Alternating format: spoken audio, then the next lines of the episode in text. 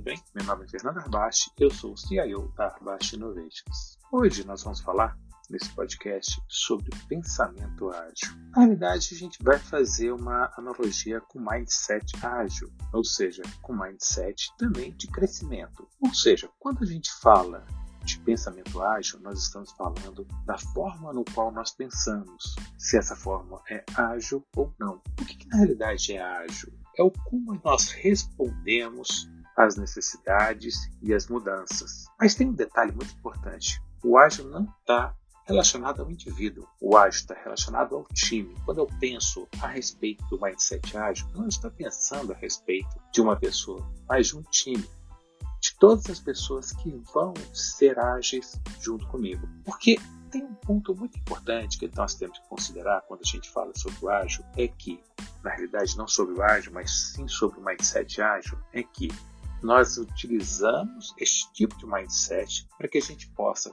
principalmente solucionar problemas complexos. São problemas complexos, são problemas novos, são problemas que surgem para que eu possa trabalhar, tentar entender e adaptar a minha organização para um novo cenário. Então, esses são os problemas complexos, problemas no qual nós não estávamos muitas vezes esperando. Como é o caso da pandemia, ou seja, veio a pandemia, nós estávamos esperando, e aí nós tivemos que utilizar diversas formas de conseguirmos achar soluções para aquela situação que a gente nunca havia vivenciado antes.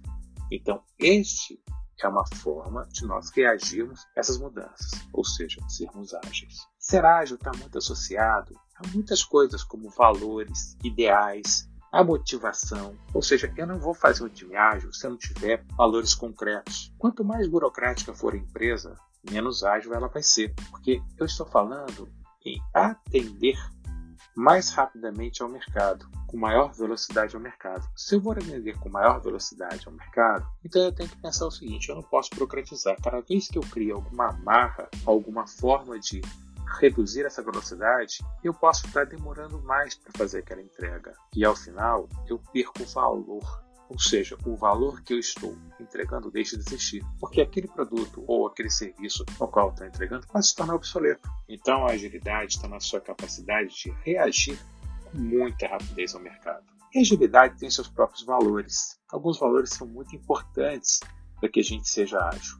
Um deles coragem, está diretamente ligado à capacidade de nós assumirmos problemas complexos, difíceis de se trabalhar e conseguirmos achar uma solução também a coragem fala a respeito de errar, de falhar e achar solução para aquela falha. Um outro valor é o foco. O foco é muito importante, porque quando nós colocamos foco em alguma coisa, nós vamos mais rápido. Ao invés de nós ficarmos dispersos em múltiplas ideias, em múltiplos processos, nós colocamos foco. Comprometimento é um outro valor. A gente tem que se comprometer ao, a entregar aquilo que nós falamos, aquilo que nós planejamos.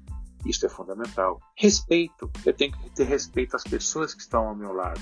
Não só respeito a quem são as pessoas, mas às suas ideias. Nós temos que nos respeitar mutuamente. Quanto mais nós nos respeitamos, mais a gente consegue ser rápido e ágil e abertura. Ou seja, nós temos que estar abertos a novas ideias, a novas proposições, a novos conceitos, a mudanças. Ou seja, a abertura é muito importante. Portanto, o pensamento ágil está associado à capacidade de gerenciar time com velocidade. Este é, uma, é algo muito importante, é um comportamento muito importante para os dias atuais. Muito bem, nos vemos no próximo podcast para que a gente possa falar sobre mais um comportamento muito importante a respeito deste novo mundo no qual vivemos.